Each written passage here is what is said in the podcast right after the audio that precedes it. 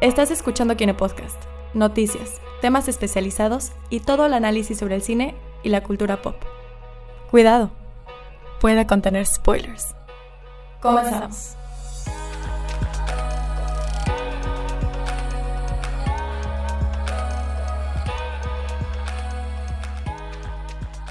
Y ya estamos aquí en otro episodio, episodio número 48 del Kine Podcast. Bienvenidos una semana después de, de, de nuestro podcast en vivo, que fue el primero en ¿cuánto tiempo? Desde los... Es Spider-Man, creo. Desde Spider-Man, si Sí. no es que un poco antes. El mucho primero tiempo, de esta pues. temporada. El primero de esta temporada. Y pues vamos a presentar quienes nos acompañan en esta edición número 48, cada vez más cerca del 50. Andrea Dager. Gerardo Novelo. Gina Güemes. Juan Esteban Méndez. Y aquí Abraham Soloveitchik en controles. Entonces, pues ya regresamos, ya regresó Gerardo. Hola. Me Eh, fui hace- por una semana, por un, sí, solo por un episodio, pero ok, me fui y Sí. regresé. La semana pasada huyó, pero ya regresó. Uy, escapó un ratito y ya, ya, re- ya regresó a los ¿Cómo se puso la transmisión en vivo? ¿Estuvo chida, verdad? Bien. Tú- Pensé tú- que tú lo habías escúchalo, visto. Tú escúchalo. No, estaba en otras cosas. Por eso- eso. Saturaron los micrófonos, estoy bastante seguro. Vale la pena. Sí. Este, mm, Pues aquí también estamos. ¿eh? ah. Entonces sí se puso chido, buena audiencia. Sí, sí, estuvo chido. Sí, estuvo chido. Checa, checa los comentarios, ¿cierto? Mm, No, todo bien. Bastante bien. Cool. Ya cerramos capítulo con Joker. Así que vamos a cambiar. Bueno, quiero pensar que ya cerramos ahora sí la historia No, no, no, sí, ya, ya, ya pasó de moda. Este, Ya, ya, la siguiente ¿Qué película. toca para este episodio? Maléfica, no es cierto. Este. Güey, puchis. No, esta, te- esta semana vamos a hablar de películas de terror. No nos salimos del, del ambiente halloweenesco que ya. Que ¿Cuándo ya- empezó el ambiente halloweenesco? desde El primero de octubre. Ah, sí, sí. Sí, cierto, discúlpeme, es Spooky Month desde... Sí. Sí, correcto, lo siento. Para mí es Spooky Life, pero bueno. Si estás en Este, Disney, empieza desde como Desde finales agosto. de agosto, cuando empiezan a poner todas las decoraciones de Halloween. Eso con- no está confirmo, mal. confirmo. Eso no está para de nada mal. Si, si algún... Si alguna celebración debería extenderse, debería ser Halloween, no Navidad. Que empiecen a poner cosas de Navidad Halloween. empieza en- el 8 de noviembre, algo así. O sea, Pero en apenitas México- terminando Halloween, está poniendo cosas de Navidad. Pero en México empieza desde el primero de septiembre. Sí. Está primero el árbol que las banderas. Así sí. que.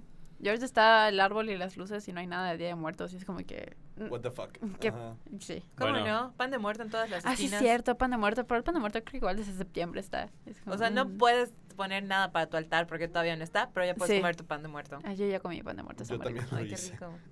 Y pues bueno, esta semana vamos a seguir hablando de películas de terror, pero sin antes revisar un poquito de qué ha pasado en el mundo del cine. La semana pasada fue bastante rápido, hoy vamos a, a mantenerlo un poco igual. Eh, primera noticia y primer, bueno, primer tráiler también de la nueva película de Robert Downey Jr. en su primer papel, que no es Iron Man, Ya sé.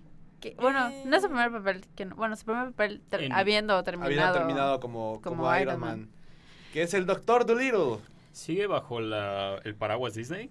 No, este ya es Universal. Wow. Si me hubieras preguntado, ¿qué crees que haga Robert Downey Jr. después de las películas de Marvel? Retirarse. No hubiera dicho Doctor Dolittle. No sé, siento que querría él hacer algo que no fuera pantalla verde, ya sabes, como Sí, para ya tener sé. un Pensé que iba a ser, Creo que- empezar a hacer como tipo películas indies o Oscar bait para, no sé, para descansar un tantito de los efectos Creo especiales. yo que ya solo sabe actuar en pantalla verde. Güey, que regresa a Sí. las comedias románticas. Sí. Yo amo Only You con Marisa Oh. Tomei. Kiss Kiss Bang Bang. Hoy que hagan un remake, pero así con el mismo cast y va a ser así un trip bien extraño porque Ay, es la tía. May.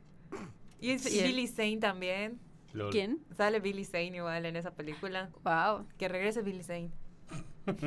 Que regrese Robert, Ya- Downey, ya Robert hoy- Downey ya- Jr. a las películas románticas. Creo que sí. Ya No sé si, no sé si ubican esta, esta anécdota de Gandalf. ¿Por qué se me fue el nombre de Gandalf? Ah, Eh, Ian Ian McKellen. Ian McKellen.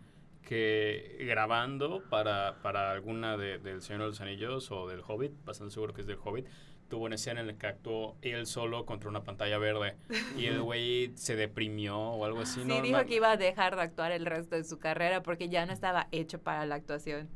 Y ya es todo, o sea, eso es como todo lo contrario. Fue para el Hobbit. Fue para el Hobbit. No, esa película no, no valió el, el breakdown. El- breakdown que se no, echó. que pero- le rompieran el corazón a Pero Ian sí tuvo un breakdown, ¿no? Sí, de, de, sí. de- Sí. de- actuar frente a una pantalla verde y ya, sin nadie con quien interpelar. No, no, no, sí. Sí, de hecho le hicieron así su... Ah, porque todo- todos los materiales eh, adicionales de, de toda esa franquicia le hicieron así como su tiendita, así como con su sillita especial y sus discos así de, de esos de vinil, así listo para que Oh. pasara su crisis, porque creo que sí, dijo, güey, ya no quiero hacer esto. Y, güey, estamos a la mitad de... sea, estamos De la grabación. sabes. Bueno, Pero bueno, ¿vieron- ¿alguien vio el tráiler? Sí, sí. ¿Qué les Sí. pareció realmente? Eh. no sé. Es que se ve como una película como del 2005. ¿Sabes a qué me recuerda? Ubica una película de la Vuelta al Mundo en 80 días. Ajá. Hola, Ajá. Jackie Chan. Ajá. Sí. Sí. Algo así, como que de ese estilo de películas como que para niños que, que son así como de súper de aventura y con CGI súper malo que intenta ser graciosa y no lo es. Sí, y, Algo a- así. y aparte para que se pregunta que por qué no está en la época actual, porque de hecho, pues esta película está ambientada en el siglo... Como quiero decir que- 19, Ah, 19, 18, algo así.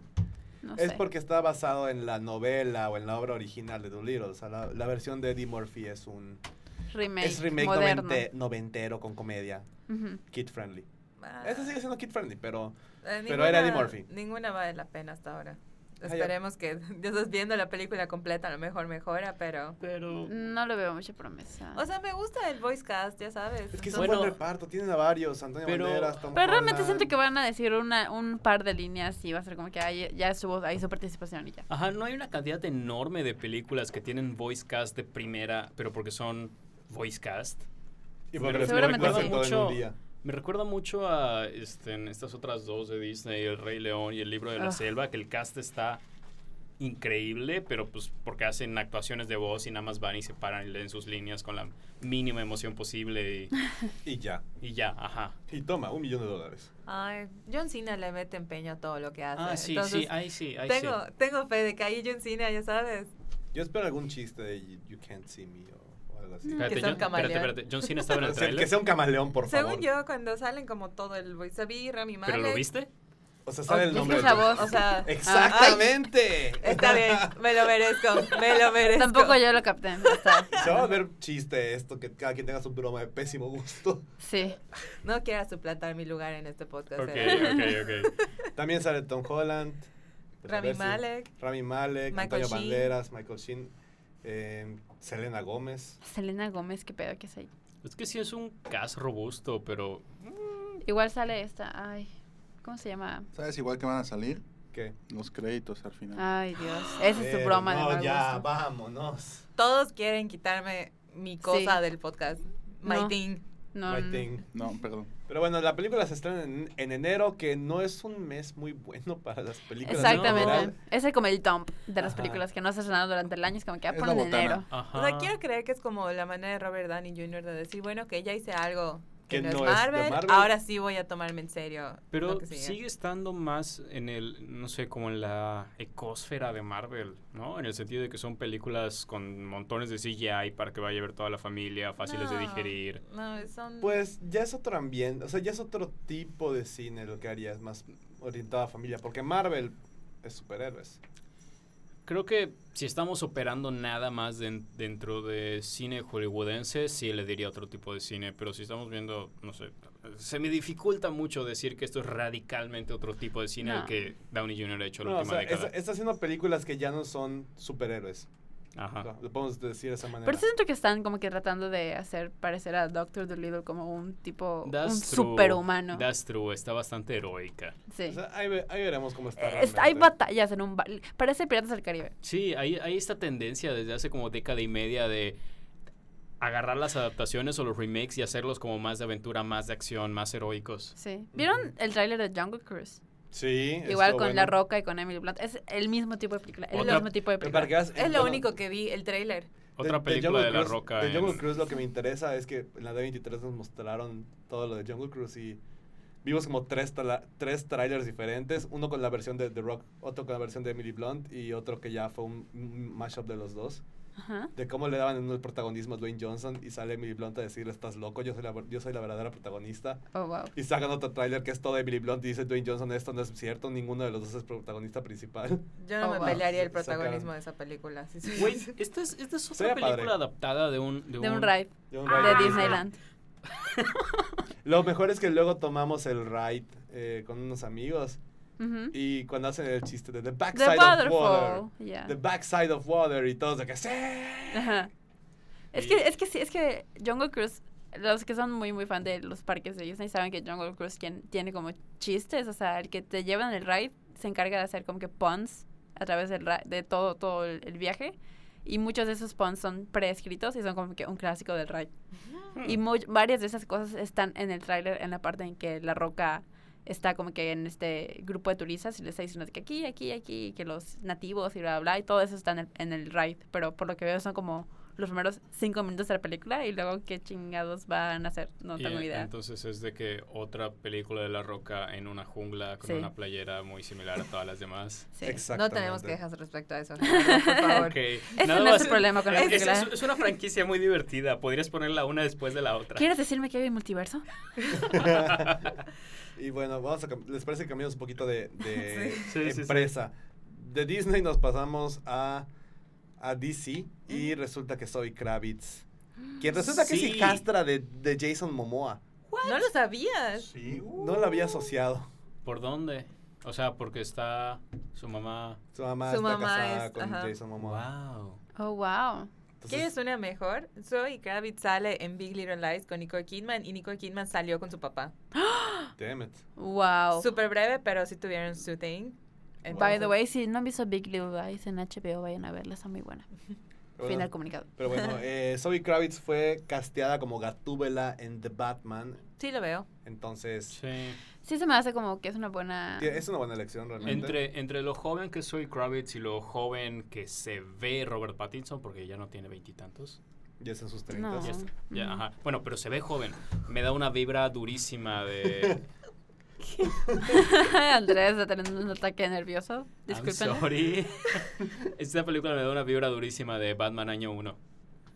Sí, ¿No? porque ¿Sí? aparte parecido de los personajes con sus contrapartes en la vida real está muy... Sí. Sí, o sea, Está de- muy, muy parecido. Ajá, o sea, desde que son jóvenes y el hecho de que pues en año 1 sale Gatúbela y ah, son jóvenes, esas son todas mis razones, pero no sé, me da la vibra. O sea, realmente se suma al, al cast que solamente sabemos que va a salir Robert Pattinson y ya no sabemos más. Que la película Sí. se empieza a grabar creo que en ¿A Londres principios? a principios del siguiente año y se estrena hasta 2021. Ok. Pues la verdad, entre ella y Kristen Stewart, me gusta más que sea ella. Me hubiera encantado que fuese Kristen Stewart solo Sería para tener la, reuni- mame. la reunión de los exes. Sí. Estado buenísimo. Sí, pero creo que Zoe tiene... Tiene un buen- tiene- lo, lo hará muy bien. Estoy seguro que lo hará muy bien. De hecho, cuando, o sea, de, de la última película de Criaturas Fantásticas, de... Sí, ¿De animales fantásticos? de Animales Fantásticos, perdón, este, ella fue de lo mejorcito, o sea, no porque no por su papel que estuvo medio Rosa Guadalupe, pero ella como actriz creo que lo hizo bastante no, bien. no se nos murió al final de esa película. Sí. Sí. Ay. Sé lo que hicieron es un reencuentro de Harry Potter entre Cedric Diggory y Lethal Strange. Cierto, wow. Hay un Todo está interconectado, sí. Todo está conectado. Y Seis aparte es grados de Warner, entonces sí podría pasar. Wow. Ah, yo sí quiero mi referencia a Harry Potter, en, por favor. de una vez la pido. Un rayo o algo por el estilo, por favor. Y en Animales Fantásticos salió con, con Newt Scamander, que era Hufflepuff, y Cedric Diggory también era Hufflepuff. Todos somos Hufflepuff. Sí. Bueno, y mientras Hashtag. tanto, en Ventaneando, Mientras tanto, siguiendo de DC, pero haciendo transición en... Hablando, hablando del veletismo, Henry Cavill aparentemente podría ser Capitán Britannia en una de las siguientes películas de Marvel. ¿Henry Cavill es británico? ahí sí, Sí. sí, Sí. sí, es. Ah, entonces sí. I Pero see it. Siento que neta. no, no tengo demasiado contexto sobre Capitán Britannia, pero Es Capitán América, but like in British.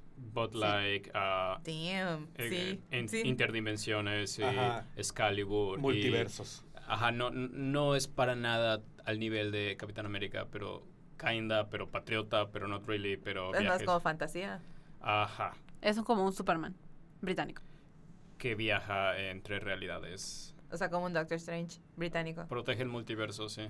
O sea, lo podríamos ver en Doctor Strange. No me gusta eso, o sea, no, no.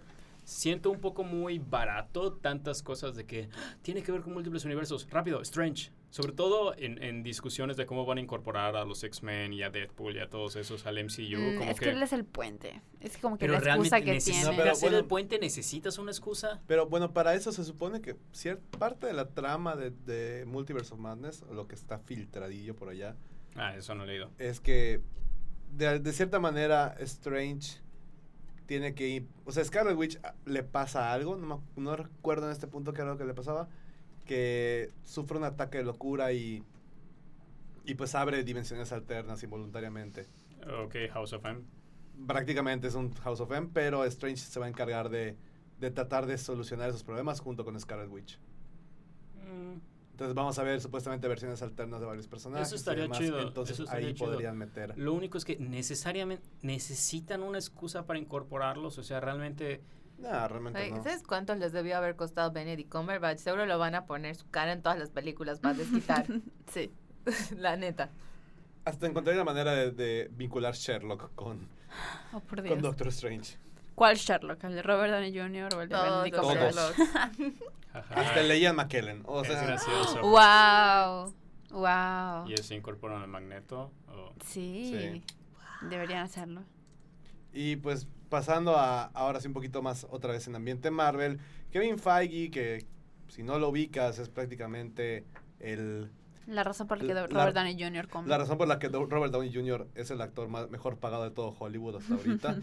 Eh, él es el director, bueno, el presidente de Marvel Studios, de, en general de, de todo lo que es películas Marvel. Él, se encarga de producir las películas, estar presente en, en todos los aspectos y ver que él es el, el arquitecto de este universo cinematográfico de 23 películas que sigue creciendo, ¿no? Y ahorita le dieron un mejor cargo. Ya no es solo presidente de Marvel Studios, es director creativo.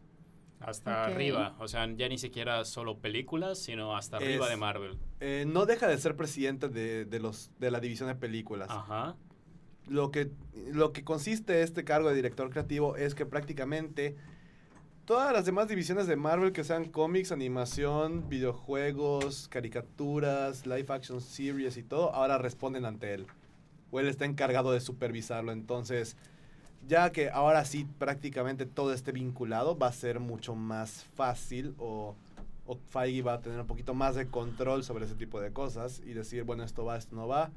Y buscar la manera de que ahora sí todo tenga la mínima relación posible. Pues tiene lógica, ¿no? Con todas las nuevas series que van a, a sacar y las todas las expansiones. sí, sí. Que ya de por sí él estaba supervisándolas Ujú. porque sigue siendo de los estudios. Pero ya, por ejemplo, en las series de televisión, los cómics y demás cositas ya podrían hacer tie-ins directos con las películas y explicar otras cosas que pues yo siento que habrá una posibilidad muy buena, ¿no? Hasta de meter personajes y crear personajes nuevos. Sí, tiene sentido. ¿Saben quién se va a poner ahora en el lugar que antes ocupaba Kevin Feige? Mm, Es que él no deja de ser presidente de Marvel ah, ok, Studios. ok, ok, ok, ya. O sea, es como sigue, Ya, sigue viendo películas y no sí, pero pues está cañón, o sea, ¿Cuánto Dos le van a sueldos, ah, pagar? ¿cuánto le van a pagar a este hombre? Sí, ya sé. No, Creo ya- que se va a llevar la mitad del presupuesto de Marvel. O sea, y a nivel Disney ya es una de las personas que tiene mucho poder. Claro. Sí. Claro que sí. Y digo, a también le metieron unos proyectos de Star Wars. Sí, también. Eso estaba pensando que también tiene manos en Star Wars. ¿qué Solo le falta Pixar y ya estuvo. Siento que. ah, No, siento que en un par de años no me sorprendería que, es- que Lucasfilms lo agarre. ¿Pero ya lo agarró? O Ya sea, lo pero agarró. lo O sea, agarre a pero- nivel para producir, para producir uno. No, pero que se vuelva head. of No. Lucasfilms. Lo no, de- Kathleen Kennedy va para. el- Kathleen hace un muy buen trabajo, Sí. pero sí lo veo en un puesto más arriba de lo que lo metieron ahorita de Lucasfilms. Pero bueno, pues- sí. pues, Imagínate. pues así está la cosa. Y para cerrar, eh, no, es, no me gusta mucho cerrar las cosas en, en un ambiente bastante triste, pero esto es lo que no se reportó mucho en los medios, o bueno, al menos no que yo pude haber notado.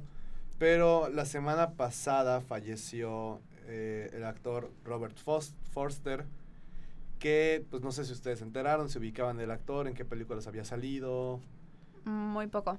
Ok, bueno, checando su filmografía, se le conoce más por haber salido en Jackie Brown, de Quentin. Tarantino. Ok. Sí. Y su último papel fue en El Camino, una película de Breaking Bad. Que véanla, por favor, véanla, está muy buena. Is it though? Ah, es un buen epílogo. Is it though? It is. Ok. It is. este, pero su último Lo sabríamos si fue- alguien hubiera hecho su review. Ya lo sé, ¿verdad? Vamos, el que no lo hizo. Este, pero bueno, eh, fue su última película, su última aparición. Eh, en resumen, el actor estuvo nominado al Oscar por Jackie Brown. Que, ¿Vieron todos Jackie Brown aquí alguna vez? ¿Supieron de qué No. trata Jackie Brown? Sí sé de, su- de su existencia, pero nunca la he visto. Juanito, ¿crees que podrías explicar a la gente de qué trata Jackie Brown? Es la única película que me niego a ver de Quentin Tarantino. ¿Es en ¿Por serio, qué? ¿Por qué? No sé por qué. Siento que no me va a gustar. Ok. Bueno, Jackie Brown, para los que no la hayan visto, se rehúsen a verla, es un intento de Pulp Fiction, como que tratando de recrear el estilo de. Pero es antes de. Pulp Fiction, ¿no? No, es No, después. Pulp Fiction fue la segunda. Ah, ok. Es después de Pulp Fiction. Ok, ok. Que no tuvo el mismo éxito, aunque su reparto era bastante bueno, pero no, no logró pegar mucho. Pero su el papel de Robert Foster es uno de los que, de los que más destaca. ¿En, en qué otras películas ha estado? Bueno, estuvo en Psycho de Gus Van Sant, en el remake de... Mm, En ese remake. no es una buena conoce. referencia. No. Mm, mm, mm. Eh, estuvo en Mulholland Drive. Psycho em, Ángeles de Charlie. Oh, wow. Fire, Firewall con Harrison Ford. Ah, Em, aquí checando. Ah, bueno, estuvo en la de White House Down, sí es cierto. Me acuerdo que salió en esa película. ok. Y London Has Fallen, que fue su, secuela. Y pues la última película que tiene su filmografía es El Camino. Que según yo él Pues- salió en, salió en... Sí salió en Breaking Bad. Sí tuvo que haber salido. Que no no me acuerdo, hace mucho no veo la serie. Bre- Salió, eh, No me acuerdo en qué temporada fue la que aparece. salió en la 3, si no me equivoco, o en la 4, en que es prácticamente el, el que va a recoger a Walter. Y que, le de que- ofrece, an- y que le ofrece a Jesse. y que en le ofrece a. Jesse a algún punto eso, y Jesse es cuando va Regresa el con camino. Y es, de hecho, es uno de los momentos más brillantes del camino, esa escena. O sea, cuando está él. O sea, creo que el diálogo que tiene él y, y Jesse está bastante padre. O sea, tiene. Está chistoso. O sea, sientes que hay una. Más que una química, creo que ves el poder en- actoral de este, de este dude, ¿no? En la escena. Entonces, em, punto y aparte de, de, de Aaron Paul, que, que la verdad, haciendo un comentario rápido sobre el camino, creo que puf, sí, ya creció muchísimo como actor gracias al papel de Jesse. Sí. Entonces, y se ve. Así que, pues es bueno. je. Pues descansa en paz Robert Forster, 78 años. Lo, o sea, lo más irónico del asunto es que falleció el mismo día que salió la película del camino. Sí. Literal, el mismo día. Emprendió el camino. Ay, Dios mío. No, sí, la verdad. Sí. De, de hecho, en, sus en, sus en sus... En sus Vamos a cambiar a Juan Esteban En sus por Leia la siguiente semana. es- imagínate a Leia así como que... Ley es una, Ley es una gatita. Ley Ah, es la gatita es del la estudio. gatita. Es la mascota estudio. de nuestro podcast. Es la mascota del podcast. Se porta muy bien, por eso la sacamos. Pero no lo suficiente para, tener- para tenerla aquí. No se porta lo suficientemente bien para tenerla aquí mientras grabamos, así que la sacamos. Exactamente. Y bueno, con eso cerramos el roundup de la semana. No sé si les parece bien. Ajá. Y vamos al tema principal que es hablar de las películas de terror. Si no me escuchan mucho es porque a mí me da miedo las películas de terror y casi no las he visto, así que estaré aquí Gin- como Gina, que es octubre. nodding along. Eh, Es octubre. Película de terror. Vamos que a ver una un película de terror. diga, tu buzón tributario tiene A mí un me dio mensaje nuevo". miedo. A mí me dio miedo Actividad Paranormal 4. Y todo el mundo me dice de que, güey, no da miedo. Y yo, a mí me dio miedo. Todas las Actividad Paranormal me Pero dieron solo miedo. has visto la 4. No, todas. Todas ya las vi y me dieron A mí miedo. me llevaron a ver, creo que la 4 o la 5 y no, no le vi el... O sea, yo entré pensando... Tenía como 13 años, no, no sé, que alguien saque los cálculos de mi edad con cuando salió esa película. Pero creí que me iba a estar muriendo de miedo y... y Pero a no. mí el miedo, para mí el miedo. No, Yo me no, río pero, del pero la peligro. cosa es que a mí no me gustan las películas de horror porque usualmente me dan asco, pero esa no, no me dio nada, nada más me aburrió. Nah, a, mí se me dio, a mí se me dio asco. De lo mala De que lo mala que estaba. Ah, bueno, no ese tipo de Pero asco. sí me, o sea, es que a mí yo me asusto fácil. Y él, este Juan Esteban lo vio cuando fuimos a ver historias de terror que contaban en la oscuridad. A mí me da miedo todo. Cuando es una película de terror, como que me sugestiono mucho y cualquier cosa que pase, como que. Yo amaba las películas de terror hasta que me fui a vivir sola.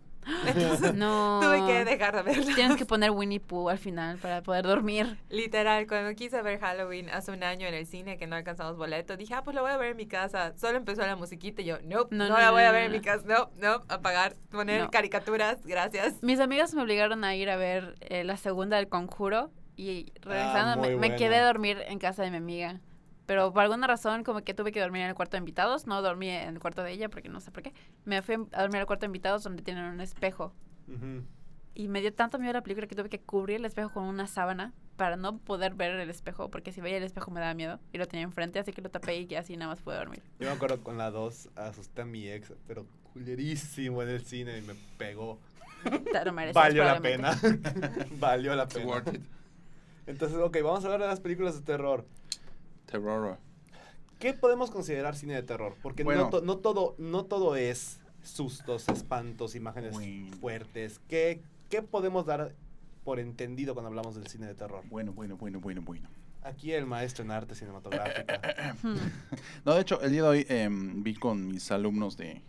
Bueno, esta semana en general he estado viendo con mis alumnos de, de la clase de cine de una universidad, de cuál nombre no quiero acordarme, de la Guare. Em, Ok. ¿Cómo se llama esta cosa? Em, estando ahí, eh, les presenté precisamente lo de los géneros cinematográficos. Y eh, muchos preguntaban, ¿y si el terror en sí qué es? Porque muchos vinculan, Y porque van de la mano, a fin de semestre. muchos vinculan em, el terror con el suspenso, con el thriller, con este tipo, de- con sobre cosas sobrenaturales que al fin y al cabo no, vienen no. dentro de. ¿No viste a Michael Jackson? Ese Pero- me da miedo.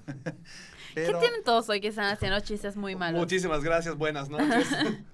Y el terror esencialmente, el género clásico de terror, que es uno de los géneros más, más versátiles que hay actualmente porque se combina con absolutamente todo y queda bien dentro de sus propias reglas. eh, el terror esencialmente es cuando un ser humano está enfrentándose hacia un elemento que va más allá de su comprensión. Tal cual.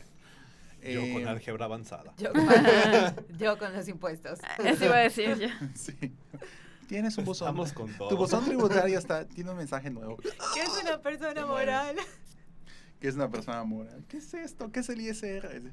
Entonces, eh, bueno, y esencialmente el terror es eso, es la cómo se enfrenta una persona ante un elemento desconocido para ella y que le causa cierta opresión a su libertad de, pues prácticamente su libertad de, tranquilidad, ¿no? Que le quita la tranquilidad. Entonces, recordemos que el terror, pues, es uno de las, de las, ¿cómo se llama esta cosa? De las, eh, pues, prácticamente de las emociones humanas más eh, primordiales y más, eh, De las primeras con las que de uno las primeras con las que uno experimenta, ¿no? El terror, el miedo.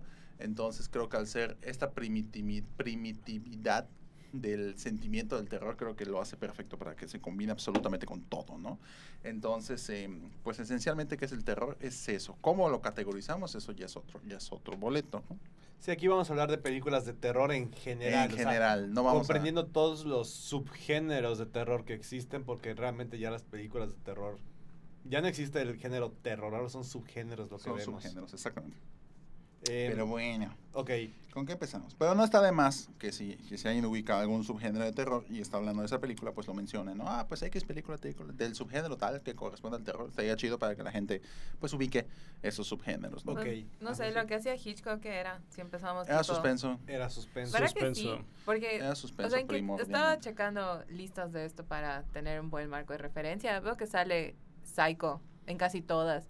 Y digo, o sea, Es que Pero Psycho es una psicosis, película es que psicosis... de terror ajá. porque te presenta. pues, ¿Sí? Cubo del Sí. spoiler, por favor. es una película de más de 50 años. Pero nunca sabes. Em, pues Psycho al final te muestra que el asesino es, la- es Norman Bates disfrazado de su mamá. Es que es un asesino porque está cometiendo algo que está oprimiendo al, a la o al el protagonista, porque la protagonista pues prácticamente no vive mucho tiempo. Es lo que yo siento que es más como thriller Es, es, un, psicológico. es un terror, o sea, su- es, un, es un terror de suspenso. Eh, y eso que la concepción, de, la concepción de terror hoy en día, la que tenemos nosotros, no es la misma de cuáles eran las primeras películas de terror. Pues, tu- el, El gabinete, el gabinete del doctor El Caligari. Expresionismo alemán. Nosferatu. Nosferatu. Nosferatu. ¿Y qué es, y qué es el gabinete del doctor Caligari? Es la representación subjetiva del terror de la Primera Guerra Mundial que afectó profundamente a Alemania. Y, Entonces, al los- fin y al cabo, pues es el miedo, es la reacción del ser humano al miedo. y de ahí pasas. eh, Doctor Caligari, recuérdame, fue en el año de. De 20. En los 20, si 20, no estoy mal. ajá, 20 y Luego, tantos, ¿no? en, en los, a finales de los 20 y en los 30 se empieza a llegar los monstruos clásicos que conocemos. Sí, son clásicos Frankenstein, la momia, que el precisamente, lobo. que precisamente se despliega del expresionismo con Nosferatu. Exactamente. Y ahí empieza, Ujú. entonces, ajá, es, es O sea, parte de... Eh, el terror o la manera en la Es que decir, que nosotros existe un vemos el- multiverso de terror. Pues lo intentaron al final, Sí, ¿no? y no salió. Y no, No salió. salió. Ni Tom Cruise pudo levantar No, esa franquicia. exacto, ni siquiera Tom Cruise pudo. ¿Alguna vez, se- ¿Alguna vez despegó para empezar?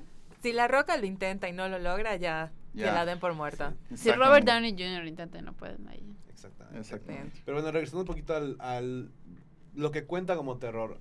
Eh, pasamos de, de un expresionismo y un miedo que ya nos acaba de comentar Juan a, ¿De un miedo real o un miedo subjetivo? a un miedo subjetivo que ya consiste en ver cosas, pues, cosas, ho- cosas horrorosas. horrible, horrible. Y ya ver un monstruo de Frankenstein, una momia, eh, un hombre lobo y Drácula. Va- vampiro. vampiros, cómo es que se da esta transición y de ahí pues del terror de los 20, 30 pasamos a otras a otro tipo de películas de terror y ha ido cambiando verdaderamente, o sea, no se ha mantenido constante el esto es una película de terror en forma. Sí, creo que como todo evoluciona conforme evoluciona el mundo. Las películas de terror de, por La globalización que, está acá. como esta de Doctor Caligari, que es una representación directa de, de la Primera Guerra Mundial o el efecto de la Primera Guerra Mundial en, en el país de Alemania. Así podríamos decir que Godzilla es una película de terror que representa la- el terror de Japón de la Segunda Guerra Mundial. King Kong es podría Y es una película de monstruos. O sea, Godzilla no tiene nada que ver con Caligari, ya sabes, son películas abismal- abismalmente diferentes, pero al final cuentas siguen siendo películas de terror que responden a una realidad social en un país Ujú. determinado. Así que pues es como todo, todo evoluciona. Sí, por ejemplo, cuando fue la, cuando fue la Guerra Fría, eh, ya había mucho, ya había mucha amenaza real de bombas nucleares. Es cuando ya empezó, pues, digo, fue un poco, fue- se atrasó muy poco, en, en- se atrasó bastante en algunas representaciones de Hollywood, pero pues el holocausto nuclear, pues fue bastante, bastante así como que, ¿qué pasaría si sucede un holocausto nuclear, no? Y empezaron muchas películas de, pues, zombies nucleares, cosas así, ¿no? Entonces, eh, igual viene, viene con mucha, mucha, pues sí, zombies o post, cosas postapocalípticas, ¿no? zombies nucleares, ¿no? Zombies de, de ojivas nucleares, ¿no? Entonces, em, por ejemplo, gracias a esto que hubo de la Guerra Fría y todo, pues gracias a ese concepto de, de la guerra mundial y de todo, lo mezclas con tecnología y presentas una película de ciencia ficción que tiene toques de terror, pero no se considera terror, que es Terminator. Exactamente. Entonces es como que ves ver precisamente la influencia, en este caso estamos hablando de ciencia ficción, pero, pero con el terror pues se vincula con muchas cosas. O Entonces, tienes, o tienes monstruos del espacio exterior, como en Alien, o ya hoy en día que pues tienes películas de muñequitos De que son ¿no? asesinos, tienes un O sea, Chucky, tienes un Saw, tienes... O Y sea, hay- ha, ha evolucionado. Sí, todo, o sea, y está, y está padrísimo. De hecho, em, podemos ver desde lo más básico hasta lo más absurdo, ¿no? El ataque de los tomates asesinos, que es una obra de arte. ¿Qué es de tus favoritos Eh, sí, es una, una ley esa película. O sea, Y me el duele. ataque de las arañas. Es que me duele verla porque está malísima. O sea, genuinamente reconozco que está mala. y me pero gusta el dolor. es que llega un A ver, momento. pero ¿de, de qué trata el ataque de los tomates asesinos? Explícame. Es Ah, literalmente el nombre te dice. Literalmente. Era chiste. Entonces, es que. Hoy todos comieron de- payaso. Hoy todos comían payasos. de zanahorias, Zanahorias, enfermeras. ¿no? Y pues igual, hay desde esto hasta el terror contemporáneo de este estilo, como es Zombievers, por ejemplo. ¿Alguien ha visto Zombievers o ha escuchado Zombievers? Castores pues, zombies. Castores Zombies, que Sí. es una bomba esa película. ¿Por qué sé esto? No lo tengo idea. Creo que, creo que algo tiene el horror que se presta muchísimo a la comedia, a la parodia y a la sátira. Y es algo, es de lo que más le aprecio a ese género. Sí, Sharknado.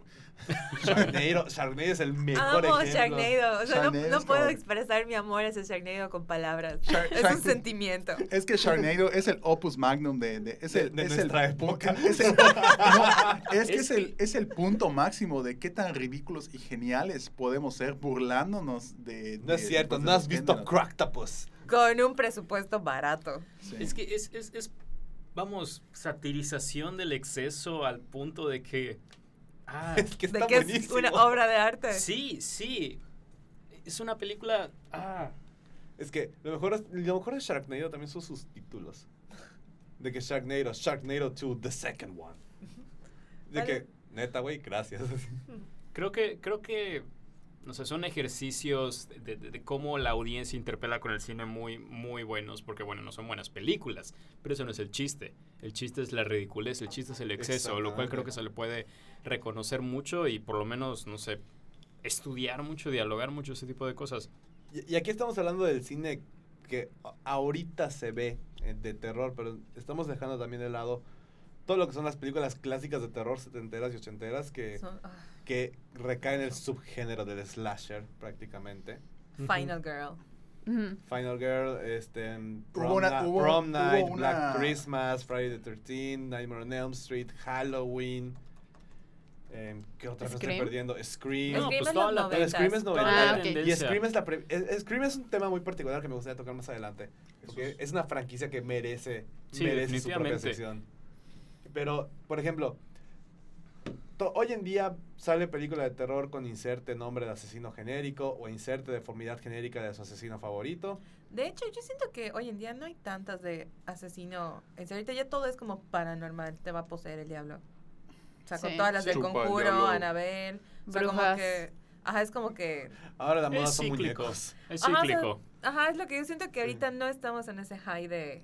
Pero bueno, serial. se acaba de estrenar hace poco la de Midsommar, que en- entendí es una película de terror, pero no sé si es sueca o algo así. O sea que ¿No es sucede. holandesa? Es de A24, ¿no? Es de Sí, es de 24. A24. O es gringa, no sé. Pero el punto es- es que se, pa- pa- todo pasa en Suecia y según yo sí es una película como de terror. Me recuerda el plot, no la vi, Bueno, de- pero me recuerda tantito a, a Get Out, porque básicamente es una niña que se mete sin querer en un culto y Sin pasa... querer. Accidentalmente. Ya, sin Ay, así querer. pasa. chinga, chinga, perdón. Así Y de todas, formas, de todas formas, ya Midsommar la pondría este, al margen de las corrientes de cómo eh, Hollywood retrata e interpreta el horror. Ok. Digo, A24 tampoco es lejísimos de Hollywood, pero, pero sí está un poquito al margen, creo yo. Mm, ok. Eh, bueno, bueno, mi, mi punto aquí Idea. era... Porque Scream es tan bueno. No, deja- deja- es que Scream lo quiero tocar más adelante. Ah. Este... Lógica de películas de terror. Ah, Exactamente. ¿Por qué, ¿Por qué nos da risa? Porque, Porque eso ya son clichés. ¿Pero por qué se vuelve cliché? Porque Porque es lo Porque porque es lo que se va repitiendo en todas las películas de terror y es como ah, cuando ves eh, hasta, Ok, hasta en, en- en las películas, o sea, cuando se parodia, ¿qué es lo primero que parodian de una película de terror? Ah, soy el negro, soy el que se va a morir primero porque así pasan las películas. Exactamente. Vamos a armar ahorita una historia rápida de película de terror. En, ¿Qué quieren? Dude, Literalmente, ¿puedo dude, poner- puedo poner- Cabin in the Woods. Ya Sí. está. Y qué No. bueno, porque yo quería, quería hablar de Cabin in the Woods, que es Bueno, es que fácilmente mi ya- película ya- ya ya valió favorita, madres. Quería y hacer- es la razón que... No Que sé, quería quería hacer quería un... Vamos a armar una película de terror en un minuto. no. Ah, No, pero vamos a hacer lo Cabin in the podemos hacer después de Cabin in the Woods, Sí, porque sí, quería hablar de esta película, porque, vamos, lo que estaba diciendo antes de que el horror se presta muchísimo a la parodia y a la sátira y a la burla, y qué bien lo hace Cabin in the Woods, es de los guiones más inteligentes de todo el Chris, género. es Chris Hemsworth, ¿verdad? Sí, sí es Chris Hemsworth. No mames, hoy es el mejor papel para él porque es todo el estereotipo de Jock Sí. Guy. Sí, sí, y ay, no sé, ah, la forma en la que esa película plantea y se burla y juega con todos los tropos genéricos de películas de horror de- y, y toda la forma... Es muy buena, por favor. Mm.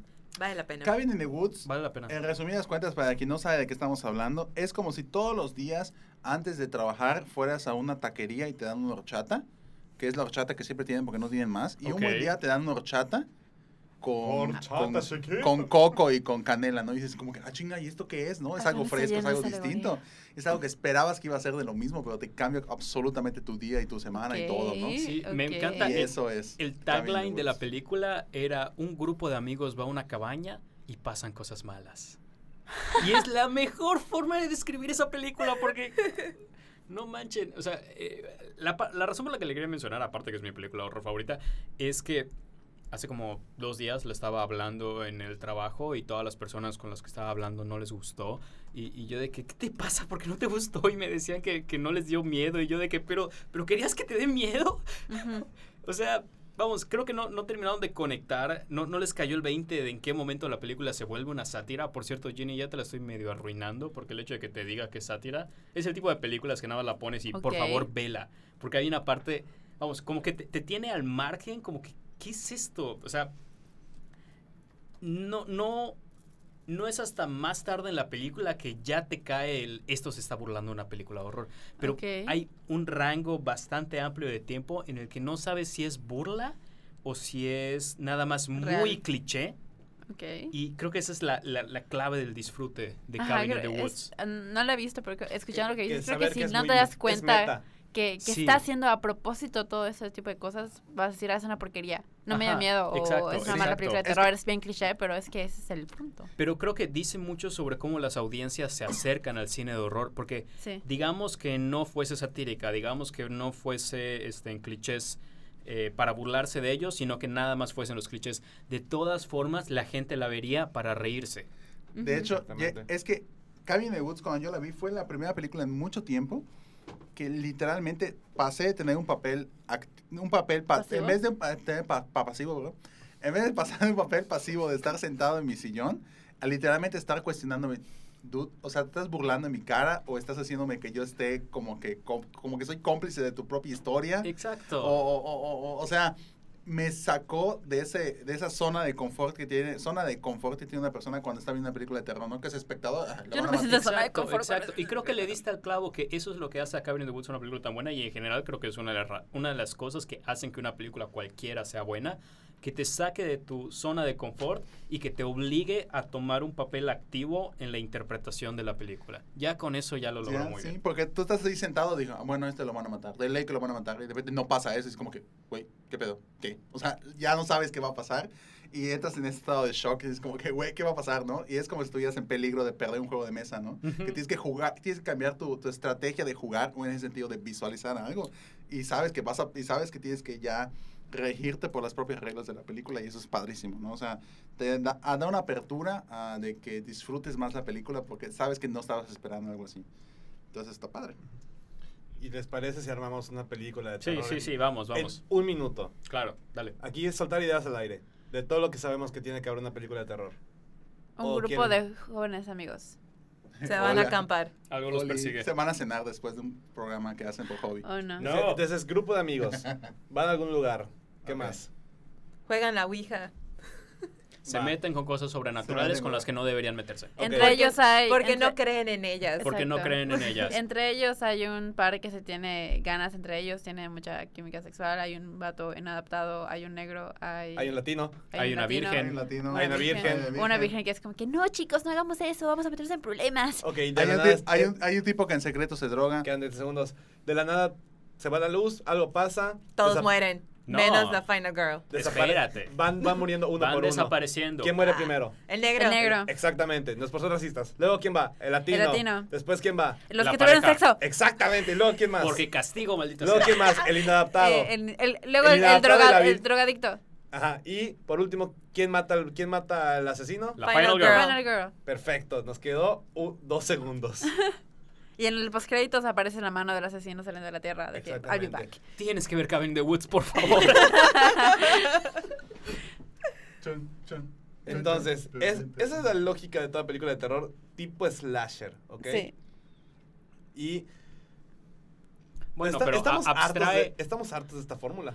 No. Pues la disfrutamos, pero es lo que estaba diciendo. Es que los clichés son clichés porque funcionan. Porque funcionan y porque ya, ya hay cierta, como, como ciertas cosas que esperamos al leer una película de horror que es, es parte del disfrute ver los clichés porque los esperamos, los vemos venir. Sí, ya, ya estás predispuesto a que de aquí a huevo se tiene que morir este.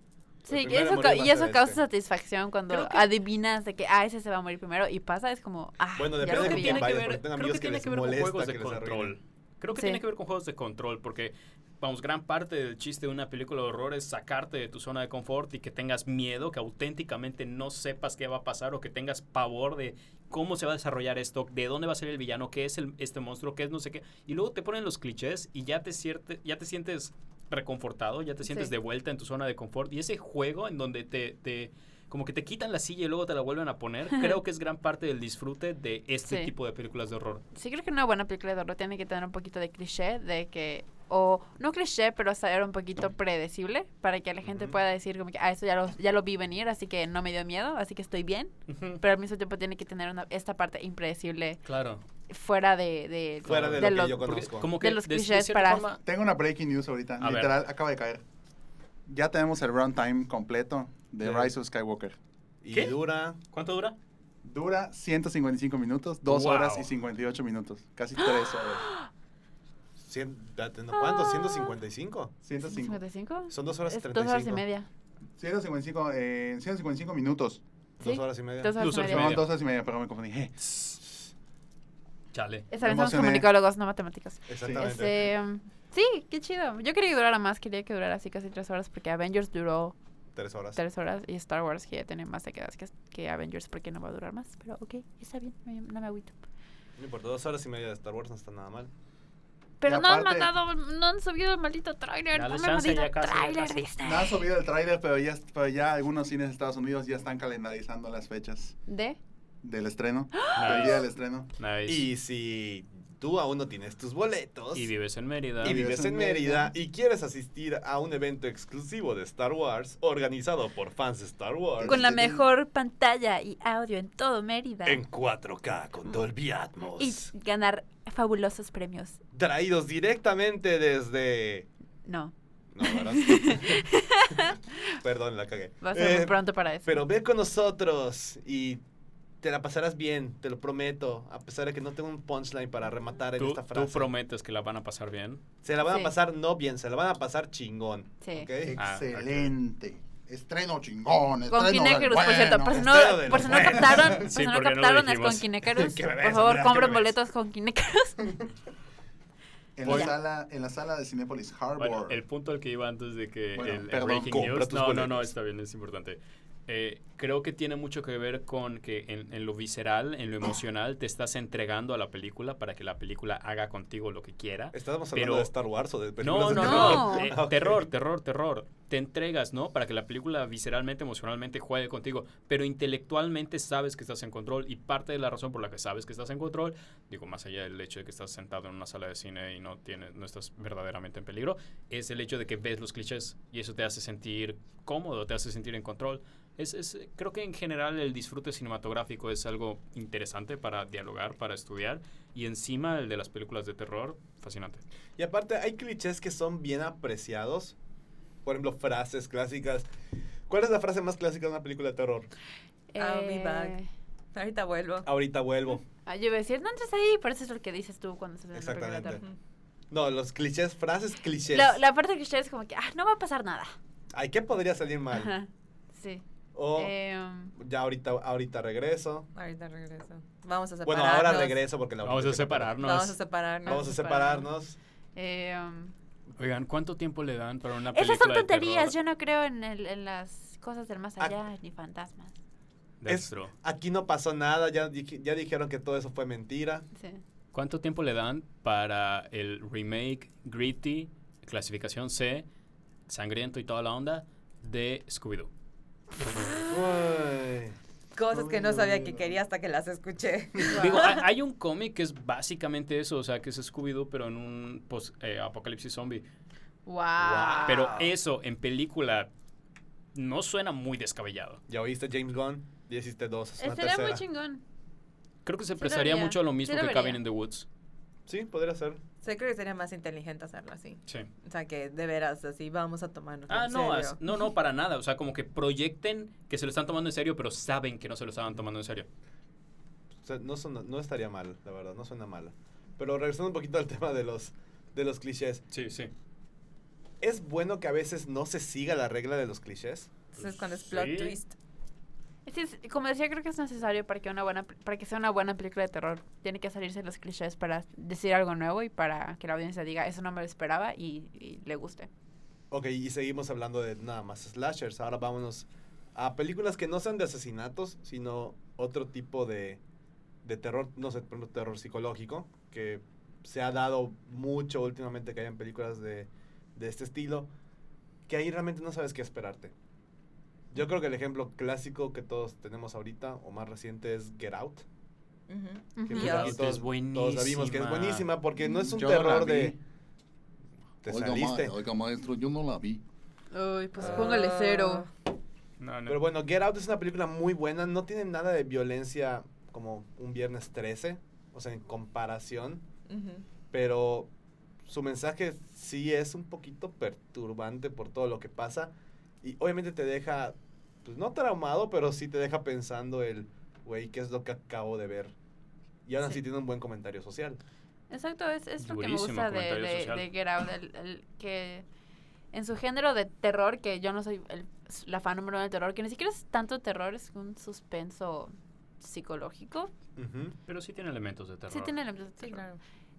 Pero en todo eso le da lugar al, al mensaje social y eso es como que algo que no, no se ve tanto en, en el género de terror, creo yo, que una película de terror está diciendo algo socialmente. Sí. Sí, porque te esperas un viernes 13 nada más asesinatos y Sí, pendejos muriendo. ya. Sí, porque el, realidad. el- el cine de horror suele se- seguir muy como a la regla el proyecto casi pedagógico de los cuentos de hadas. O sea, en plan de que, aunque no necesariamente están intentando decir eso los cineastas, sí terminan con una historia que es, pues, eh, caperucita roja, ¿no? Obedece a la sociedad patriarcal o te van a pasar cosas malas. Este, no cojas con este, gente con la que no te has casado porque va a venir Michael Myers y te va a matar. Ese tipo de cosas, ¿no? Entonces termina siendo nada más como una enseñanza, pero muy, muy suave, muy X. Y en cambio, Get Out tiene, vamos, la forma en la que articula su idea es muy elegante y muy bien incorporada a la historia en sí. Y por ejemplo, en el caso de, regresando ahora a las slasher, ¿qué es lo más común que, que suceda con estas películas? Que la 1 siempre es muy buena Y y, que- las que siguen son una basura. Exactamente, o sea, siempre hay secuelas. De todo. O sea, ahorita ya películas de terror se planea, ¿se planean ya que sean franquicia? ¿O están conceptualizado que en algún punto se va a volver franquicia? Pues esa es la intención hoy en día, ¿no? Que, Sí, que todo es peguen. franquicia. Que todo es franquiciable. Y si nos remontamos hace unos 40, 50 años, que fue cuando empezó a salir Viernes 13, empieza a salir un Halloween. Guay, Pues 30, viernes- 40. Sí. No, Viernes ya 13 sé, salió ya. en los 70s. What? What the fuck? Más todavía entonces. Halloween de, Ca- de John Carpenter es del se- es 68, ¿no? No. No, no, no, no, no. No es, manches. Es los setentas. O sea, yo sé que las de Freddy Krueger son los ochentas. A ver, vamos a Y- buscar aquí rápidamente. Halloween. No manches, no va a ser 60. No, es los setentas. Estoy... 70s. o el 78, 78, 78, 78. No manches, 60. 78. Romero. Ah, lo- 60 68 es Romero, sí, cierto. Pero Bueno, creo 60s. que a lo que vas es que siempre la, la secualización. Secualización. El hecho de que las películas tengan tantas y tantas secuelas en el cine de horror, creo que es algo que desde siempre. ¿No? Aunque sí tenemos como, como islitas de películas que no tienen secuela- secuelas, o por lo menos no secuelas buenas. De, pasando, nos vamos hacia atrás, que ahorita son todos los found footage y sus 30.000 secuelas, pero nos vamos un poco más atrás y son los slashers adolescentes y un poco más atrás y un poco más atrás y eventualmente llegamos a los zombies de Romero y a todo el universo de monstruos de Universal y Y eran secuelas, pero no eran secuelas que estuvieran ligadas directamente con las anteriores. no, pero, pero franquiciables de todas formas. Exactamente, o sea, ya el género, el, el concepto de franquicia, creo que aquí lo puedes, lo puedes identificar en su plenitud por el hecho de que lo único que se repite es que es un vato, por lo general sobrenatural o algo que está matando a diferentes personas. Porque si hacemos una- un recuento de cadáveres, fácilmente Jason Burgess ya mató a más de 100 personas. Sí, cuando tomó Creo Manhattan. que las películas, las en los videos de terror somos y nomás tienen un kill count. No sé exactamente cuál es, pero, pero sí. Sea, algo por ahí. Eh, pero ya el hecho de que ahorita toda, fran- toda película que se hace se vuelve franquicia. De las, eh, de las más recientes fue Actividad Paranormal, que en su momento fue una película muy buena. Y, Y fue, era una sola y no tenía planes para secuelas, pero y como buscaban todo el la mundo... Manera, la manera más estúpida de Sí. vincularlas. Sí, la, la- verdad, sí, las películas de actividad paranormal, vi, hasta la 4 y siento que sí está como que muy forzado la, la manera en que sigue la historia y, y No, como y- va evolucionando, es como que... Y, ah. y luego sacaron su spin-off que fue Los Marcados, que estaba estúpida. La película creo que ni llegó a la hora completa. Amigos, si van a ver una película de terror en enero, muy probablemente sea una película muy mala de terror, porque son las películas que no fueron lo suficientemente buenas para salir en temporada de Halloween, Exactamente. O sea, así que las mandaron para enero. Y ya ahorita cualquier idea prácticamente le, le tratan de sacar secuela. Eh, hubo secuela de La Dama de Negro. Y ¿Qué? nadie se enteró. ¿Salió Daniel Radcliffe? No. Entonces por eso nadie se enteró. Ah, Este, So en su momento era una película Ah. que tenía un inicio y un cierre muy bueno y le sacaron siete, peli siete secuelas y ahorita van por la otra. ¿Las de Destino Final cuentan como películas de terror? Sí, sí, en, Igual. en forma porque tienen, tienen ese elemento ya de miedo que es Todo cuerpos puede descuartizados, todo te puede matar. Prácticamente creo que los traumas de todas nuestras infancias son por Y destino el final. elemento sobrenatural de que es La muerte. la muerte la que te está viniendo a buscar. O sea, ya prácticamente todo tiene que ser franquiciable. Incluso tiene sus Final Girls también. Ah, sí, pero luego mueren en las otras. Sí. Y, ¿Qué te dice? y sí, o sea, ya prácticamente todo en, es- todo en este en este mundo del cine tiene que tener continuación, porque si no te deja, pues Pues, ¿para qué lo It. haces? It es franquicia. No, pero la cosa con It es que es un una libro. novela. Ajá, y es, o sea, y el original era una miniserie. O sea, eran varios capítulos de verdad. Era- Entonces, ahorita no- yo no siento Eran que dos sea. capítulos. Es lo que te digo, no siento que sea- eran dos películas, por así decir. Ajá. Entonces, te digo, lo que te digo, no siento que sea una secuela en sí, sino que es son dos partes de uno mismo. Chucky. Chucky. Me da mucho miedo Chucky. Ay, las La de- primera te la paso, las siguientes de verdad te las presto para que te rías. Hasta El Exorcista tuvo secuela, ¿no? Sí. Y tercera que parte. tres. Y Y precuela. pre- y, dos precuelas. Sí. Wow. y también las de La Profecía, de The Omen. The Omen tuvo secuelas. Halloween tiene como 700 reboots. Ya no cuenta, solo tiene dos Halloween. El Conjuro igual tuvo El secuela. Conjuro tuvo precuela. secuela, spin-offs. Spin- sí. Sí, Eh, tuvo su spin-off que fue Jigsaw y ahorita viene otro que es reboot. No manches. Viernes 13 tuvo su remake en el 2009 que estuvo horrible. ¿Y dónde podemos poner Freddy vs. Jason? Freddy vs. Jason entra en, En ese... el pedestal. en todos los pedestales. Entra en el crossover. Es un crossover más épico que Avengers Endgame. Ajá, o sea, es que, o sea, digo, de Porque lo poco nadie lo que- pidió realmente. Pero todos lo fuimos a ver. O sea, de lo poco que recuerdo, me acuerdo que estaba mala, pero la disfruté mucho. Y es de las peores que tienen de las de ambas franquicias. O sea, digo, vamos a darnos en la madre y tuvieron la peor película de cada uno. Bueno, no es cierto, Jason X. Es cuando está en el espacio. Cuando está en el espacio. ¿Qué pedo? ¿Qué pedo con esta franquicia? Exactamente, es que llega un punto en el que ya se vuelve ridículo y Es que- solamente quieres verlo, quieres verlo matar en diferentes situaciones. Ajá. Y Es- con Viernes 13, bueno, Andrea. No, pero eso es como So. O sea, la uno fue ese thriller psicológico. ¿Y cómo le va a hacer? Que no sé qué, todo está conectado, bla, bla, bla. Ya a partir de la dos, solo ibas a ver para ver cómo iba a morir la gente. ¿Y de, y de qué, qué plot twists se sacaban al final que decías, oh, ahora Mm. quiero ver la secuela? Sí. Que aquí es donde meto yo el punto de Scream. Ok. ¿ok? ¿Qué es lo que hace Scream muy bueno? Es una franquicia muy chingona a pesar de que tiene dos que tres secuelas que dejan, dejan mucho a desear. Bueno, más que nada Scream 3. Pero funcionan porque parodian siguen- la, siguen- la siguen parte el 2 patrón. y la parte 3. Entonces, O sea, se Scream, rescatan. Scream, para los que no sepan, es una película dirigida por Wes Craven.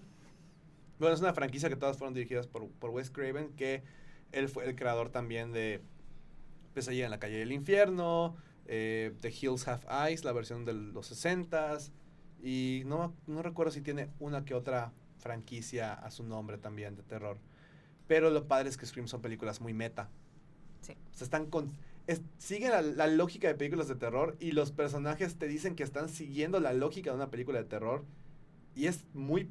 Es predecible hasta cierto punto, pero tiene unos plot twists muy buenos el también. pri- o sea, la primera escena es un plot twist. la primera escena es un plot twist, la primera escena es... ay, ¿cómo Drew? Barrymore. Es Drew Barrymore siendo asesinada porque era la chica más bonita de la escuela y le hacen la típica llamada telefónica a la mitad de la noche y está sola en su casa. Pero la onda es que Drew Barrymore en los noventas es como que pongas a Beyoncé en tu película y la matas en los primeros 10 minutos. O sea, no, o sea, era imposible. Entonces, cuando empieza Scream y ves que muere Drew Barrymore en los primeros 10 minutos de la película, dices, "What?".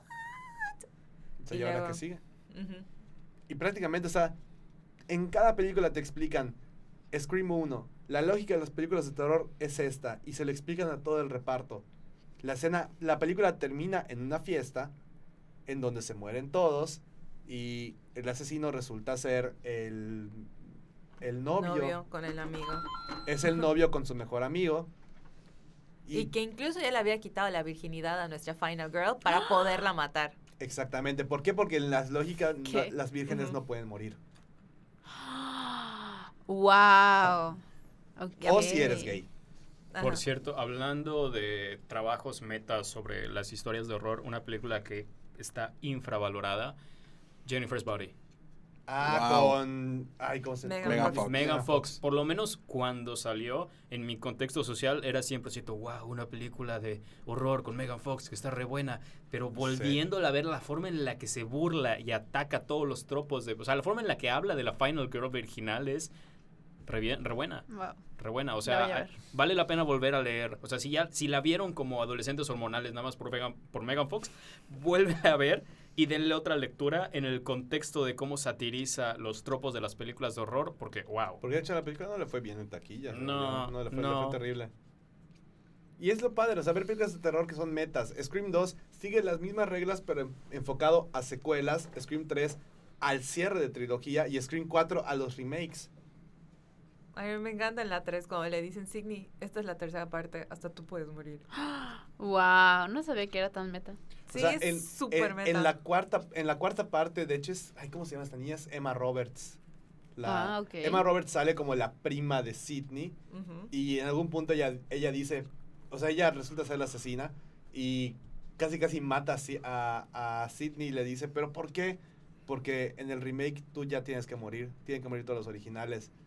Y al final agarra a Sidney y le dice, te olvidaste la primera regla de los remakes, no te metas con la original. Entonces, si quieres aprender de películas de terror, así como tu curso básico, aviéntate las cuatro películas de Scream y luego ve el resto de las franquicias de terror y te vas a dar cuenta que efectivamente todo se cumple. Ok. O sea, quieres aprender el cine de terror, ve de Scream 1 a Scream 4. Y aparte está la serie de Netflix. ¿La de Scream? La de- Esa no la la de vi. Sí la vi, yo sí la vi. Muy buena. Está, está buena la primera temporada, está, chi- está chida, y la segunda temporada está chida hasta el final. O sea, el final es como que, uh, bye. Este, a mí no me gustó el plot twist del final porque siento que todo lo que habían construido con, con un personaje en especial lo tumban nada más por el, por el Por el sake de del plot twist y sí. fue como, ah, bye. Y fue como que no puedo creer que desperdiciaron dos temporadas para ese chingado final. Pero está buena, vean, al menos la primera temporada sí está chida y sí, creo que sí sigue un poco esa, como que ser meta, y, pero lo hace de una buena manera y sí, a- bueno, a mí sí me dio miedo un poquito, pero yo, a mí me da miedo todo. Este, ¿qué más iba a decir? ¿Qué les parece que vamos? Ah, bueno, sí. Eh, bueno, iba a decir que igual ahorita creo que se está dando mucho también series de terror. Ahorita, Scream- el año Scream Queens pasado... en su momento también fue muy, muy meta. El año pasado salió The Haunting of Hill House. No la vi. Ah, pero sí. muchos dijeron de que no manches, sí, me, sí da mucho miedo esa, de esa película. Y Andrea está con cara de Em, no, no, no, No, no. no, tampoco, es que eso hay que verlo en casa. Entonces, Sí. no, no. Así que eh, estoy segura de que hay, hay más series de terror. Su- seguramente. Bueno, Escalofríos en su momento era una buena serie de terror para chavitos. Ay, le temes Y- a la oscuridad. Y le temes a la oscuridad, que ahorita va a regresar en Sí, Nickelodeon. oí. O sea, hay muy buenas series, películas, hasta libros. Bueno, libros de terror, Stephen King, si no lo has leído. Doctor Sleep va a salir pronto la Va película. a salir Pero se ve más de misterio que de terror realmente. American Horror Story igual, American otra, Horror otra Story. serie de, de- Eh, de terror. ¿Cuál otras hay, Gina? Que tengas por ahí el dato. Mm, The Walking Dead, no sé si cuenta como... Ah, Bates, Motel, Bates Motel Motel es era. una serie basada en Psycho. Mm, pues Ah, está están haciendo el remake de The Twilight Zone. Ah, Mm, sí, sí, cierto. Que, Con Jordan Peele. que la Sí, verdad me duele porque me cae bien Jordan Peele, pero está mejor la original. No lo he visto. La verdad. Mm, Pero Jordan Peele me da tan buenas expectativas. Sí, pero, o sea, te digo, vi creo que uno o dos y no, o sea, como que todavía no me he sentado a verla completa. A lo mejor mejora, pero de lo poco que vi no fue algo que inmediatamente te, te atrape. Ya, Tales ok. from the Crypt. Ay, Ah, me sí. encantaba. Y bueno, el terror hoy en día, ¿en qué lo podemos resumir? Las Uf. películas de terror que salen hoy en cine. ¿Qué- Metacomentario. Metacomentario 100%. Les encanta, o sea, ta- o, de- o de forma explícita y en burla, en, o en sátira, o de forma medio, medio más implícita, nada más jugando con los tropos, pero de una forma u otra, el, el horror ahorita está muy consciente de lo que las audiencias esperan y trabaja encima de eso. Pero aún así tienes uno que otro hit por allá clásico como Halloween del año pasado. Eh, sí, pero, pero es un Que sigue lo remake. convencional. No es remake, es secuela. Es secuela, Secuela, pero es perdón, una perdón, secuela súper como atune a la audiencia. O sea, como que ya hice 80 que salieron mal, entonces ya sé qué necesito hacer. para Sí, que creo que, bien. creo que el cine de horror está muy consciente de lo que las audiencias esperan y juega con eso. Eh, ¿Qué otra cosa podemos encontrar hoy en películas de terror? O sea, ¿cuáles son las temáticas actuales en el cine de terror? Porque en su Mm. momento tuvimos, tuvimos de miedos de guerra a monstruos fantásticos, pasamos a los zombies, de ahí pasamos a asesinos en serie, de ahí pasamos a muñequitos, Creo que, o sea, creo que en primera, Annabelle y demás. creo que en primera, el comentario social de las películas de horror empieza a ser un poco más literal, un poco menos, este, no quiero decir rebuscado, pero sí escondido, tipo las películas de Romero que suelen ser críticas al, al consumismo a través de zombies, pero pues no que te vas a dar cuenta de eso si nada más estás buscando zombies. En cambio, creo que el horror de ahorita, y me estoy basando principalmente en Get Out, obviously, es más literal y más en tu cara sobre lo que te quieren decir socialmente y eso se me hace una, una evolución interesante para el género. Que no quita el hecho de que regresen franquicias o que hayan películas de asesinatos y de cosas Ajá. clásicas, pero ya pues lo que está muy de moda, como en, su momento, hace 10 años, literal, la moda era todo fan footage. Sí. Que toda película de terror de 2009 a 2015, voy a ponerle, tuvo que tener algo de fan footage. Sí. Así como las parodias en su momento, todas tocaban ciertas temáticas y llegó un punto en el que pues ya se estancaron en lo mismo. Ac- Actividad Paranormal para mí es mi, mi franquicia guilty pleasure porque las detesto con todo mi pinche ser, Pero ya las viste todas. pero ya las vi todas y me encantaron. No. O sea, no, sí, son, son las que más odio, pero más disfruto verlas, sobre todo porque sé que están muy malas y, y la conexión que les ponen es demasiado absurda. Ay, no, mi Guilty Pleasure, todas las de Saw. Todas las vi. Algunas en el cine, otras Saw es mi franquicia favorita. mi- Ajá, o sea, pero Sí. es lo que digo, después de la 1 sí fue así como, ¿por qué, ¿por qué me hago esto? Pero ¿Por qué quiero ver todas? Ajá, eso es la 3, la 4. Y he de confesar que sí, en su momento hicimos una viewing party para el centípedo humano. Ay, si Y empieza luego- humanas de esas joyas poco apreciadas y, Y luego, asquerosas. ajá, y, y que la 1 estuvo bien, o sea, la vimos. Pero ya luego para la 2 sí Sí, fue muy grotesco. t- no, no pude terminarla. Y cuando me dijeron que había una 3, o sea, cerré el chat de esa conversación. Ah, la 3 está buenísima. La 3 es super meta. Cerré el chat. Sí, no, o sea, yo no pude terminar la 2 y sí fue así como, güey, ya salió la 3. Bye. No, es que literalmente la 1 es el, el evento del 100 pies. La 2 es un meta de Ah. gente que vio la primera y lo tratan de recrear en otro lugar. ah, Y la 3 es el meta del meta. Entonces No. es gente en una prisión que vio la 2 que trata de recrearlo. Pero ¿Por se, qué, vu- por se qué más mencionaron esa franquicia? ¿Qué, qué? Es una buena, es una buena franquicia de Es terror. que la 1 funciona porque hay muchas cosas que dejan como, imagínatelo tú, o sea, en el sentido de que escuchas cosas o como que insinúan cosas y todo. Entonces, la 1 funciona. Sí, digo, sigue siendo una premisa asquerosa porque, pues, por el hecho de la premisa, pero funciona. Hasta el, el malo igual es, este, es muy buen mal, así como soy un doctor alemán que voy a hacer un cien pies humano, ¿ya sabes? Y la pregunta es, ¿cómo hago el 100 pies humano? Ajá, y, y ya luego, ya la Ajá. 2 sí, ya no, no.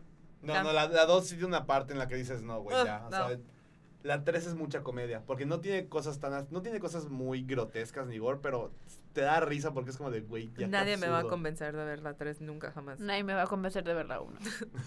No, la 1 no la veas, así te vas a super sacar de onda. Pero bueno, ya para cerrar, eh, franquicias favoritas o películas, nuestros gustos en, en esas cuestiones, o las que más odiamos. Chucky. Chucky, la, La odio. la odias porque... Porque me da miedo Chucky. Literal tengo traumas de la infancia con Chucky. No mames, neta. Sí. Bueno, a, mis, a mis hermanas les gustaba mucho Chucky, pero me acuerdo que alguna vez en una fiesta de Halloween, como para espantar, me dijeron de que va a venir Chucky, va a venir Chucky, me dio mucho miedo. Y desde entonces no, no puedo ver a Chucky porque me da algo. Pues Bueno. para que veas las de Chucky, la 1 sí es terror, la 2 Es que, la es, que es el diseño, no es la película, es el diseño del, del chingado Sí. muñeco que me, me caga. Pero que- pon tú, uh. de, de la, la novia de Chucky y el hijo, el hijo de Chucky y... la familia de Chucky. No, es que son tres películas. Chucky y Bright- su familia van a Bright, una marcha sí. vida. Bright, Sid y creo que Curse of Chucky. No, Bright y Seed of Chucky, o sea, la, la 4 y la 5 son comedias absolutamente. Es comedia de terror. O sea, no te da miedo, te da un chingo de risa. Y- No. Y, está hecho para que te dé risa. No, Pero el remake que hicieron ahorita con, Audrey Plaza. Mark con Hamill. Aubrey Plaza y con Mark Hamill está muy bueno. No lo vi. Se adapta bien al contexto actual. Pero No. ok, la que más odias es Chucky. Sí. ¿Cuál te gusta más? Es que no he visto franquicias, porque no veo películas de terror. Tal vez se diría que actividad paranormal, pero porque es la única que sé que he visto al menos más de una. Así que lo siento amigos, no soy una buena persona para hablar de, este tema. Ya tenemos tarea para, Sí. para de aquí a fin de año. Por lo menos ve Cabin in the Woods, por favor. Ah, sí, sí, la voy a ver. Y por favor, le mandas un WhatsApp a Gerardo cuando la veas. Ya para la que pueda. Por- Mándala- para que pueda estar en paz. para que Se va a despertar a las 3 de la mañana, Gina no aviso Cabin in the Woods y se va a volver a dormir. Como, como, Como como. Es pensando, el campesino en el restaurante. No, No pagó la cuenta. Entre los datos más irrelevantes que hay en mi cabeza. ok, Gerardo, Ah, la que más te gusta, la que más odias. Eh, la que más me gusta probablemente es Cabin in the Woods the- o, o Alien, maybe. eh, o. Get Out, si hablamos de las más recientes. Wow, qué buena es Get Out. Get out. Eh, y si, si una película de horror me marcó, y esto es una ridiculez, pero Scary Movie 4, al principio, cuando, cuando se burla de, de, ¿De- de Saw? de Saw, la vi en una fiesta, yo tenía, que será? Menos de 13 años, estaba muy chiquito y fue la primera vez que veía algo así de feo en una película y sí me, me, me arruinó la noche eso. Tuve que salir del cuarto y sentarme en la sala ahí solito mientras mis amigos la veían así de... no puede ser. manches. Y te digo, no vi toda la película, nada más vi el principio que se burla de eso, cuando, se corta la pierna el güey y ya eso fue suficiente para hacer que mi cerebrito tenga su, su crash y me salga de... Pero no viste el punchline de, al final de esa escena. Sí, que se cortó la otra pierna. Te equivocaste de pie. No manches. Sí, sí. Ok, la que más, o que la que más te gusta me dijiste que es Get Out y la que Bueno, Get Out o Alien o. Cabin in the Woods. Y la que más me... Sí, sí. Scary Movie 4, por razones muy estúpidas. Ok, eh, Juan, tú que has estado muy, muy, muy callado en este Hola. eh, em, la película que más me gusta de terror Godzilla. es... G- no. La Cosa del Otro Mundo. Ok, Muy ¿cuál de buena. las? Cuál- buena. La de qué versión? Carpenter. La de La de Carpenter. Carpenter. La de Carpenter. Es mi favorita de terror. Em, ¿Cuál son? Es mi favorita y La que menos te gusta. la que menos me gusta.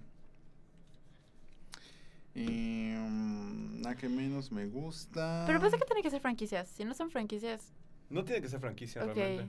Pensé que sí. Eh, La que menos me gusta, porque la verdad me dio mucha flojera. hay una que se llama. Ah, tú puedes, tú Se puedes, me- tú puedes, tú puedes. Está cerca.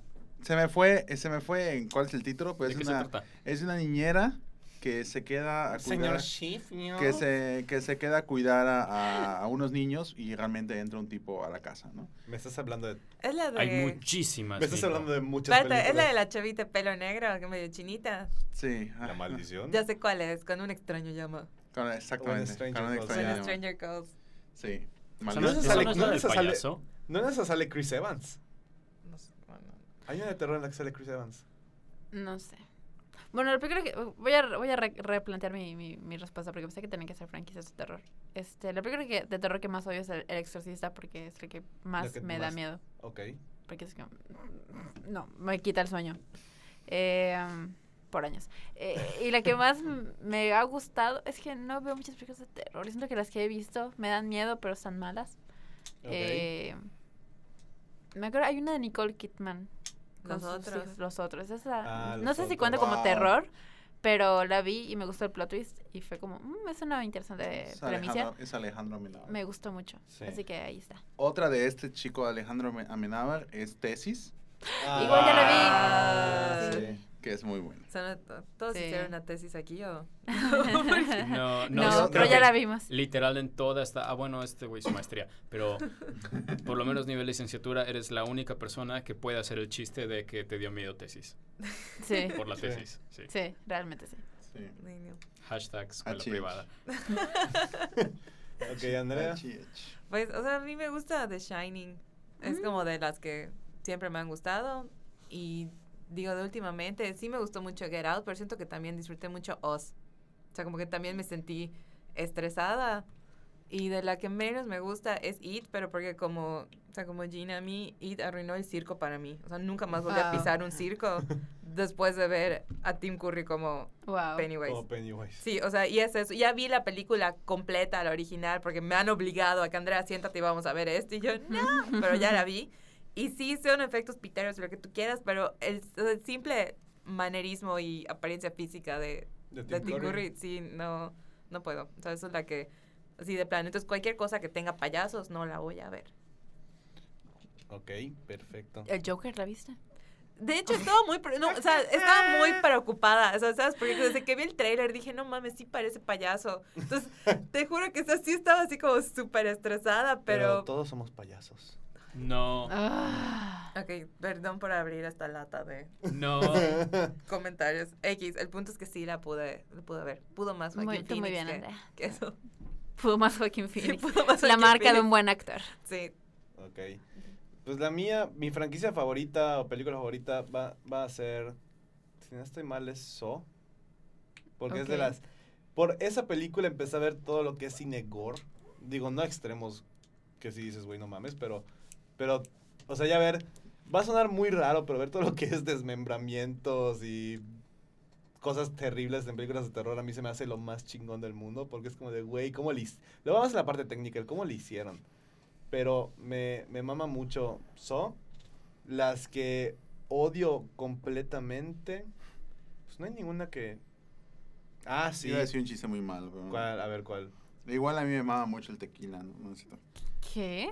El tequila, o sea, te mamá te, te Ah. emborracha. Ah, te- ah, ay. No. Ya, mejor me... Adiós, bye, bye, ya me bye. voy, adiós. Eh, franquicia que odio o película. Bueno, película que odio. Pesadilla en la calle del infierno de las 2 a las 5. ¿Qué? ¿Qué? De las 2 a las 5. ¿Qué? Bueno, las 5. En, la que, en la que Freddy tiene un hijo. Eso ya está. Ya es pasada de ¿Qué pedo? Ya, Sí. ya, ya te Ah, reivindicaste. O sea, hay una, hay una en la que Freddy tiene un hijo y ya está terrible. Sí. Y pues mi guilty pleasure sí va a ser actividad paranormal. Todas. Mm, actividad. Perdón, reformulo. La película que más odio es actividad paranormal, Los Marcados.